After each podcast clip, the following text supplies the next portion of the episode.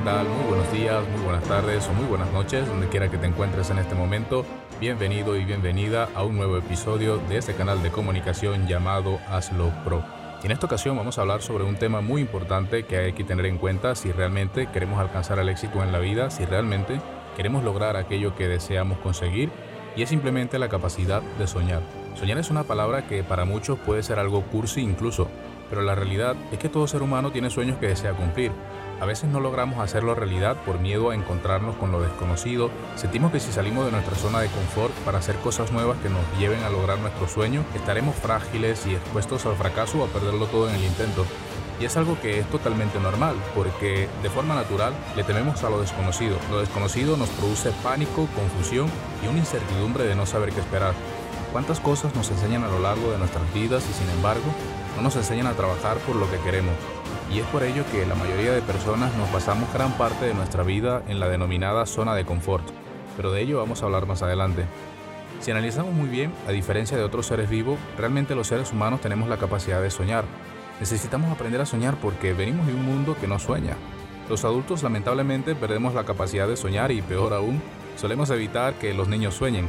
Los padres y los adultos en general no sueñan porque han perdido esa capacidad y han sido educados para no soñar. En muchas ocasiones escuchamos a algún adulto decirle a algún niño, deja de soñar, no seas tan iluso, no imagines tantas cosas.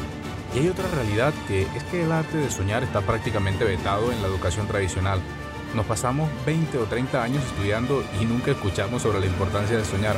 Nos enseñan cosas técnicas y ciertas habilidades que supuestamente nos preparan para ser competentes en un empleo. Y es por esa falta de capacidad de soñar que muchas personas terminan sus estudios y se quedan pensando, ¿y ahora qué hago? Porque hay un vacío. Nunca se detuvieron a soñar lo que realmente querían hacer y conseguir en la vida y es allí cuando se topan con una realidad totalmente distinta.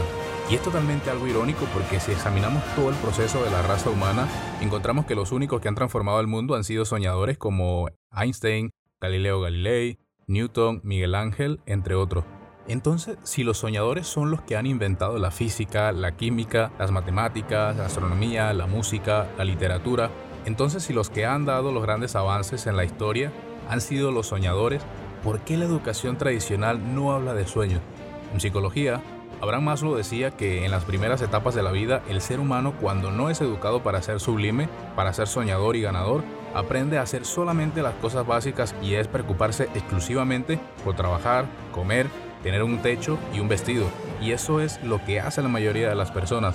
Pero debo aclarar que no es lo mismo soñar despierto que dormirse soñando. Es decir, soñar no es una acción que se debe realizar al azar y sin ningún objetivo claro ya que de esa forma pues estaríamos encaminándonos irreversiblemente hacia el fracaso.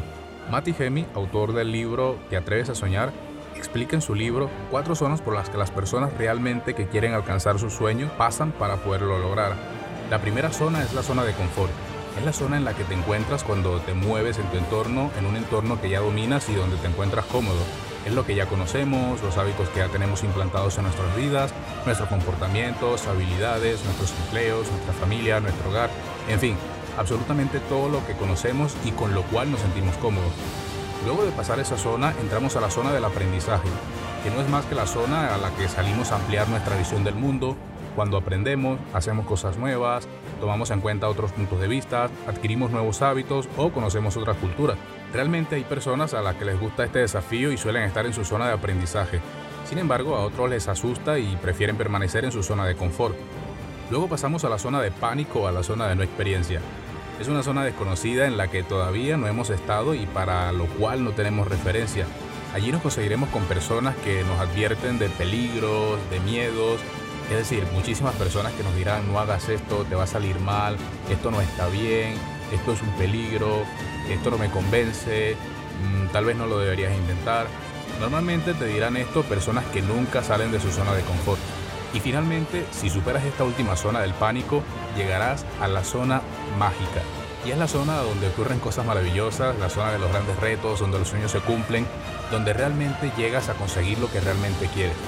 Y es que al final ese es el objetivo, experimentar el placer de perseguir los sueños lo cual también implica tener confianza en sí mismo y ser perseverante en la prosecución de esos sueños. Y aunque ello implique altos sacrificios, al final seguramente podremos saborear las mieles del éxito. Y es por eso que tenemos que atrevernos a soñar, para poder alcanzar una vida feliz y llena de logros favorables para nosotros mismos.